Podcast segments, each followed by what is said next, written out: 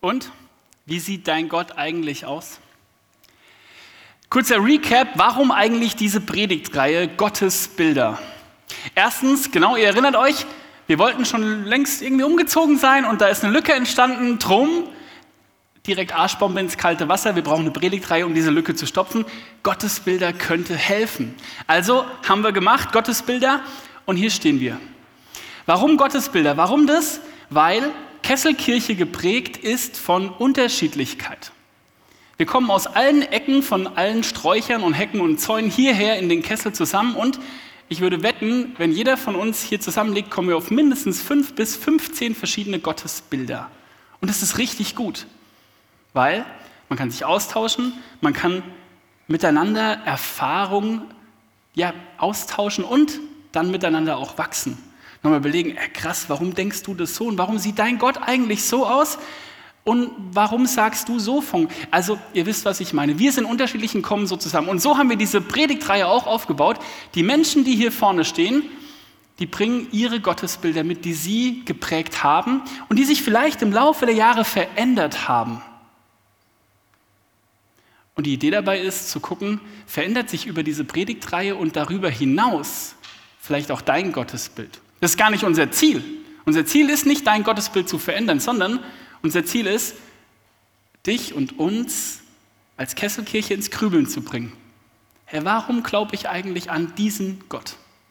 Und warum verstehe ich diesen Gott, der mir die Bibel, der mir die Bibel vorstellt, so und nicht so wie der die andere? Und die Idee ist, das mal zu checken und Revue passieren zu lassen. Und vielleicht verändert sich was oder es festigt sich was. So, du holst die Spacks raus und schraubst dein Gottesbild nochmal richtig fest. Ist beides okay. Deswegen Gottes Bilder. Und ich bin total gespannt. Äh, in ein paar Wochen, kleiner Spoiler, Bibel und Botschaft bahnt sich so langsam an, will ich in zwei Abenden mindestens einmal mit euch darüber ins Gespräch kommen. Hat sich was verändert? Hat sich was gelöst? Ist was dazugekommen? Oder hat sich was gefestigt? Darum also diese Predigtreihe Gottes Bilder. Heute Gott, Mutter und Vater. Ich habe euch drei Bibelstellen, also zwei Bibelstellen und so ein bisschen Bibel mitgebracht. Und wir starten direkt rein mit der ersten, nämlich im Jesaja. Prophetisches Buch, Jesaja Kapitel 66, ganz zum Schluss. Und ich nehme euch kurz mit in drei Auszüge in Kapitel 66, die Verse 12, 13 und 14. Wie ein Kind werdet ihr auf der Hüfte getragen. Das sehen wir hier ständig, wenn Mamas und Papas mit Kindern auf der Hüfte rumlaufen. Und auf den Knien werdet ihr geschaukelt habe ich gerade eben auch noch zwischen den Reihen gesehen. Ich will euch trösten, wie eine Mutter ihr Kind tröstet. Wenn ihr das erlebt, werdet ihr euch von Herzen freuen, ihr werdet aufblühen wie frisches Gras. Spoiler, da ist die Blumenwiese. Zuspruch an das Volk Israel, was gerade noch im babylonischen Exil sitzt. Die keine Aussicht haben, dass es irgendwie besser wird. Aber das spricht Gott aus. Über die Stadt, in die sie kommen werden, über Jerusalem, über den einen Ort über sein Miteinander mit ihnen. Und dann lege ich euch Folgendes dazu, nämlich aus Matthäus 6, Vers 9. Da erklärt Jesus seinen Jüngern und Jüngerinnen, wie sie beten sollen, können und dürfen. Vater unser. Darum sollt ihr so beten. Vater unser, beziehungsweise im Griechischen steht unser Vater. Deswegen hier unser Vater im Himmel. Und dann möchte ich diese Stelle ergänzen Seht schon ein bisschen tricky heute, ein bisschen Baukastengott, ne? Gottes Bilder, bau dir deinen Gott, ist die, der Untertitel zur Predigtreihe. Römer 8, 14 bis 16. Alle, die sich von diesem Geist führen lassen, das ist Gottes Geist, kein anderer, sind Kinder Gottes. Ihr habt nicht einen Geist empfangen, der euch zu Sklaven macht. Dann müsst ihr doch wieder Angst haben. Ihr habt vielmehr einen Geist empfangen, der euch zu Kindern Gottes macht. Und weil wir diesen Geist haben, können wir rufen, aber lieber Vater. Und derselbe Geist bestätigt unserem Geist, ja, wieder tricky, ne? also dieser Geist Gottes sagt unserem Geist, dass wir Kinder Gottes sind. Der unterstreicht es nochmal. Die Bibel stellt uns Gott als Mutter und Vater vor. Gleich vorneweg, es geht hier und heute nicht um die Geschlechtlichkeit Gottes. Beziehungsweise darum, Gott in Geschlechtlichkeit, in Geschlechterrollen oder in eine Schublade hineinzupressen und die zuzumachen und zu sagen, da gehört er rein, so ist es. Würde auch nicht klappen, wir haben es gerade gesungen, er ist viel, würde auch nicht klappen, wir haben es gerade gesungen, er ist viel zu groß. Alistair McGrath, der Theologe, von dem ich bei meiner Einführungspredigt zu den Gottesbildern gesprochen habe, der sagt zur Geschlechtlichkeit Gottes, also wir bleiben kurz bei diesem Thema, folgendes. Bilder von Gott als Vater und Mutter bedeuten nicht, dass wir Gott einem Geschlecht zuordnen könnten. Gott ist nicht Mann noch Frau. Wir kommen sprachlich, das sagt er weiter, wir kommen sprachlich auch an unsere Grenze, wenn wir Gott da irgendwo einordnen wollten. Im Griechischen, im Alten, im Neuen Testament steht Theos, Gott. Das ist ein Maskulin. Grammatik. Dann kommen wir zum Geist Gottes, da hat Anni ein bisschen drüber gesprochen, den gibt es im Griechischen und im Hebräischen. Ruach, Hebräisch, feminin. So, und Pneuma, Griechisch, Neutrum. Super. Also haben wir schon mal alles durchdekliniert und abgearbeitet. Gott lässt sich in seiner Erscheinungsform dann nicht irgendwie festnageln und festmachen. Das Einzige, wo wir Gott festmachen können, das passiert in einem, im Neuen Testament, in Jesus. In Jesus erscheint er der Welt als Mann. So berichtet uns die Bibel. Jetzt könnte es gleich passieren, aber Christian, was wäre denn, wenn? Vielleicht ist es so in dir drin, dass du sagst, was wäre denn, wenn Jesus als Frau gekommen wäre und anders geheißen hätte? Ich habe eine Erklärung, die mir geholfen hat, darüber kurz nachzudenken. Vielleicht erscheint Gott in Jesus der Gesellschaft und der Welt damals als Mann, weil das das Dienlichste war, was die Welt hätte erfahren können. Damals. Und wir beobachten, Jesus gibt Frauen einen massiv höheren Stellenwert, als alle anderen es damals taten. Und die Bibel an sich tut es auch übrigens immer wieder. Es ist ein Marker dafür, dass die Schreiber von damals der Sache mit Gott und mit Jesus irgendwie eine Echtheit zuordnen. Frauen haben damals nichts gezählt, ihr Wort war nichts wert. Aber wenn ein Schreiber erwähnt, dass die Frauen als erstes am Grab waren, dann unterstreicht er diese Tatsache. Exkurs Geschlechtlichkeit Gottes Ende. Spannend ist vielleicht noch, dass das hebräische Wort für Barmherzigkeit Gottes und ich habe keine Hebräisch studiert und äh, machen müssen bei meiner Ausbildung, trotzdem finde ich super cool. Das hebräische Wort für Barmherzigkeit Gottes ist Rachamin. Wenn das falsch ist, sagt mir das, ihr, die es fertig studiert habt. Rachamin. Und von diesem Wort wird das Wort für Mutterleib, nämlich Rechmen. Ich sehe ein, zwei, drei Nicken, das ist ganz gut, danke. Rechmen abgeleitet. Also die Barmherzigkeit Gottes und dass, dass eine Mutter jemanden auf die Welt bringt, das ist ganz nah beieinander.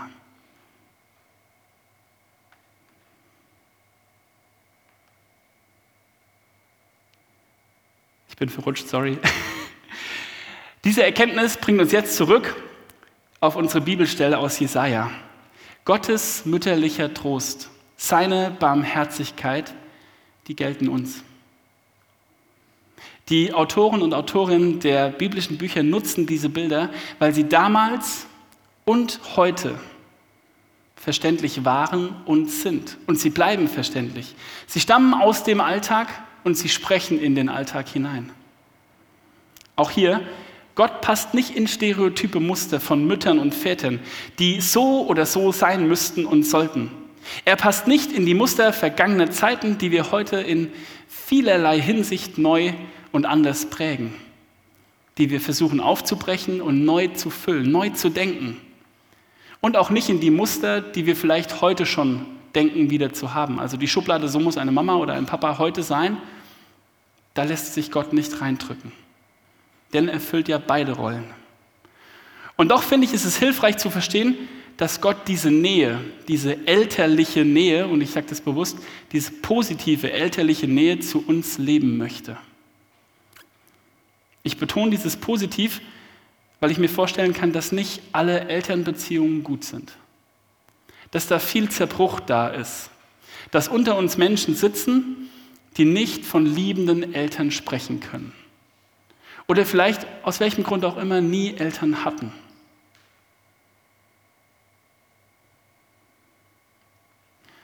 Und dann ist es schon spannend, zu Gott Vater zu sagen. Oder wie einige in der Kesselkirche Papa. Dieses Aus, dieser Ausdruck Vater oder Papa, das äußert und weist auf ein scheinbar ganz tiefes Vertrauen, auf eine ganz tiefe Beziehung hin, auf eine enge Verbindung.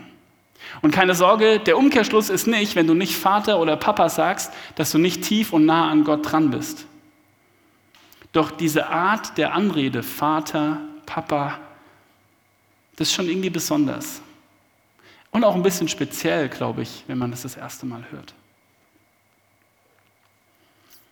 Diese drei Bibelstellen zeigen also auf, was für eine Beziehung Gott sich mit uns wünscht und irgendwie auch gedacht hat.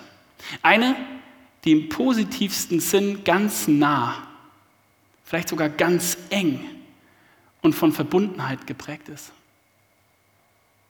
Eine, in der Gott auf die Knie geht, um sein geliebtes Kind, um uns zu trösten und zu liebkosen. Und aus dieser Nähe, da wächst im besten Fall Vertrauen und Verbundenheit, Nähe. Wie steht es bei dir um diese Verbundenheit, um dieses Vertrauen, um diese Nähe? Vergangenes Wochenende war Gemeindefreizeit.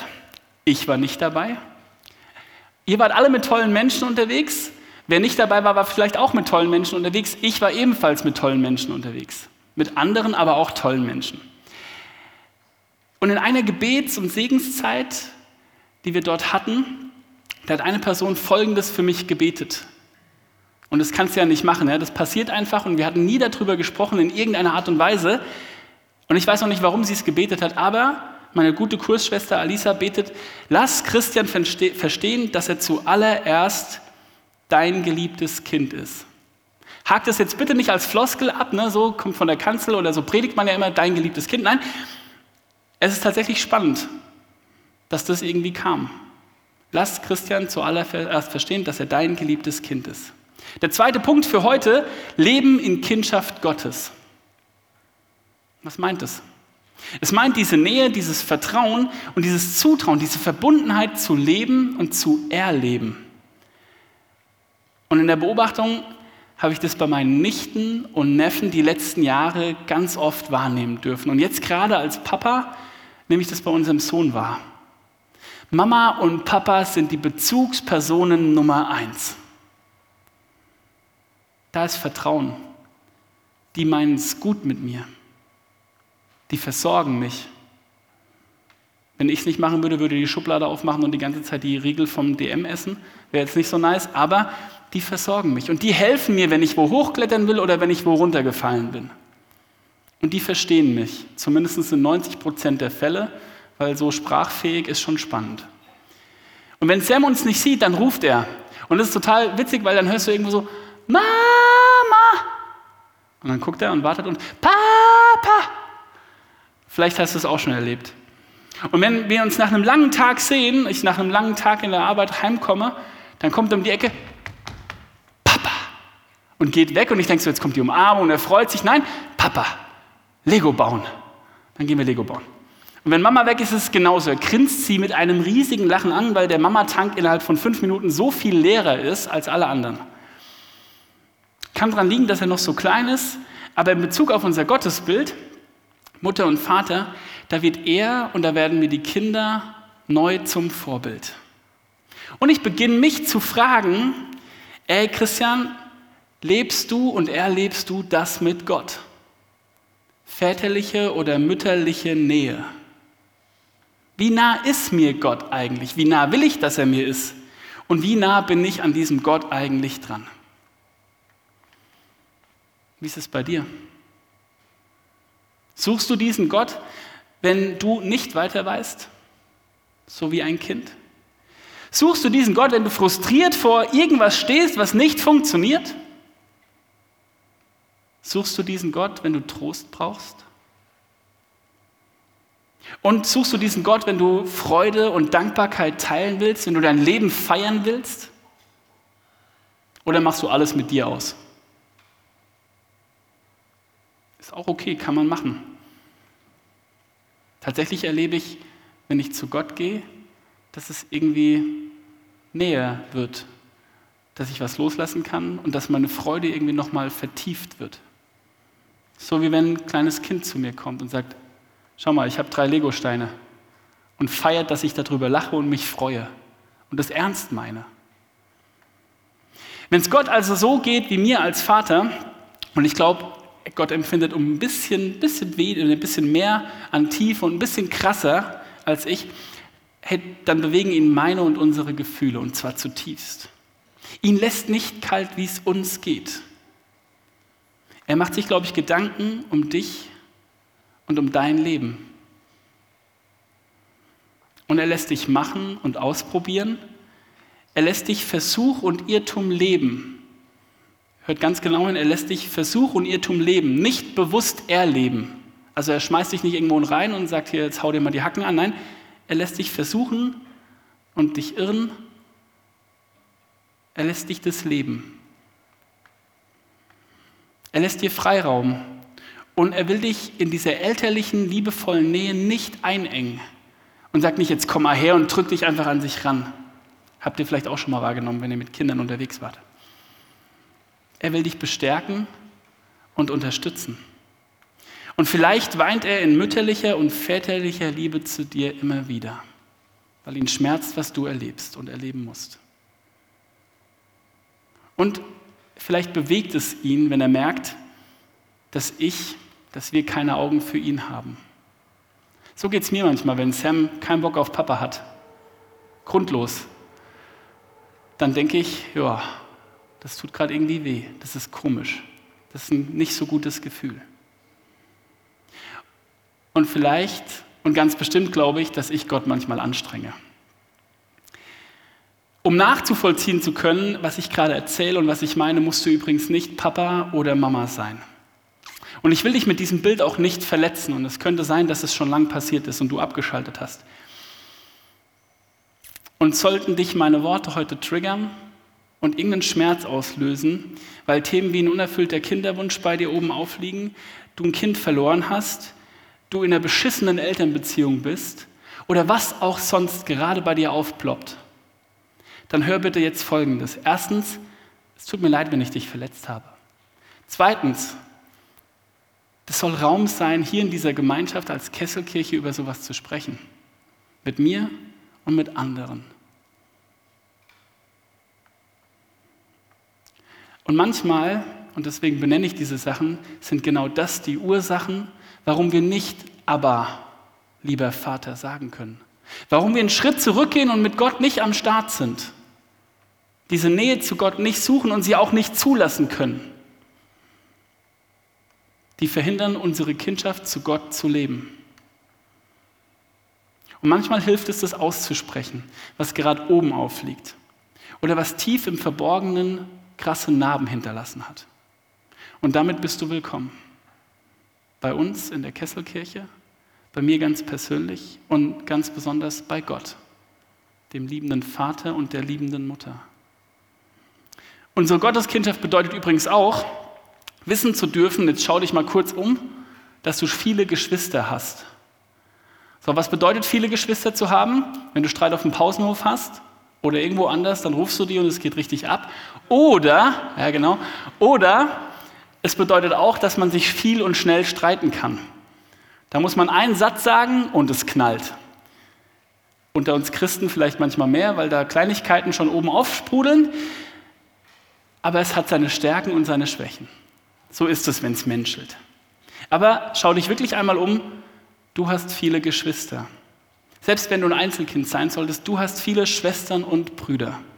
Menschen, die, wie Paulus im Römer 8 nämlich beschreibt, von Gottes Geist berührt sind und geführt werden.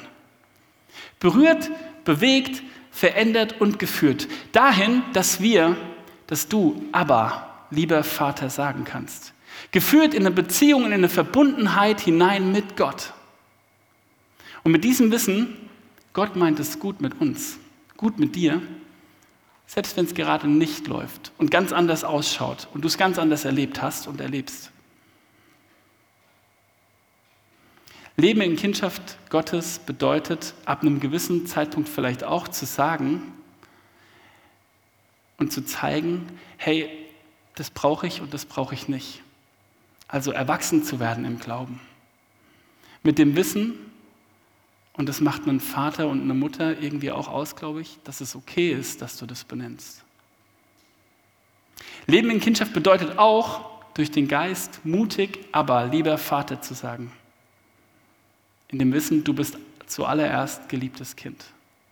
In dem Wissen, du bist willkommen bei Gott, dem liebenden Vater und der tröstenden Mutter und umgekehrt. Und aufs Ende zu habe ich euch zwei Bilder mitgebracht, die quasi zusammenführen, was ich gesagt habe.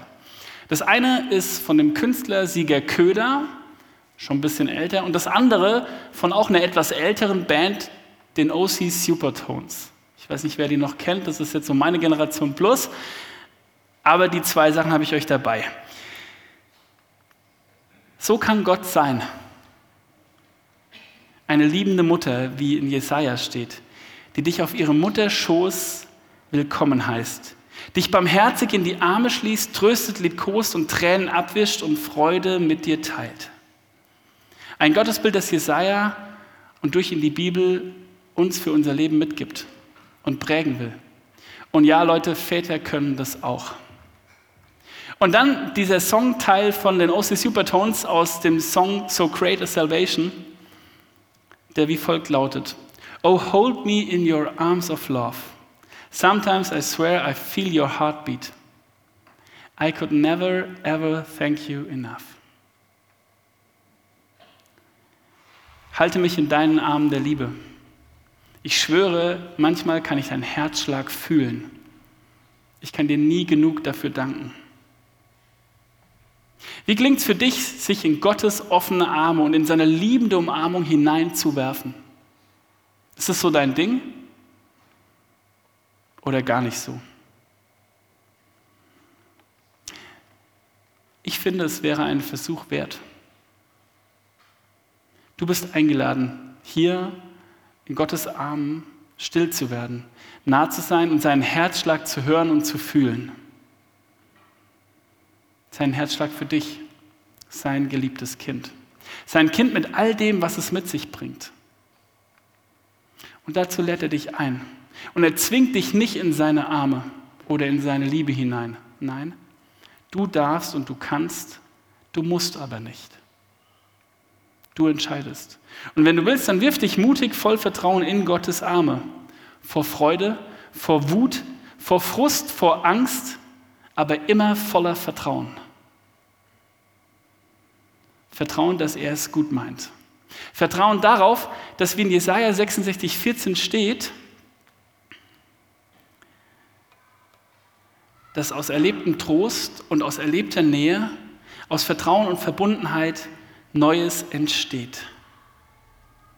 Unsere Herzen sich freuen dürfen und wir aufblühen können. Aufblühen mit dem Wissen, andere werden diese Veränderung, diese Veränderung an dir und in deinem Leben aus Vertrauen heraus, aus Nähe und Verbundenheit zu und von Gott wahrscheinlich wahrnehmen und dich sogar fragen, hey, was ist denn mit dir passiert? Wäre jetzt interessant, mit euch ins Gespräch zu kommen und zu fragen, was passiert eigentlich, wenn jemand dich fragt, warum hat sich bei dir was verändert? Zwei Varianten. Die erste, du rennst weg und suchst das weiter, um bloß nicht zu erklären, dass du jetzt mit Gott unterwegs bist oder dass du irgendwie mit diesem äh, Thema Glaube, Religion, evangelische Kirche, Kesselkirche unterwegs bist. Oder Thema Wechsel, wäre die nächste Variante.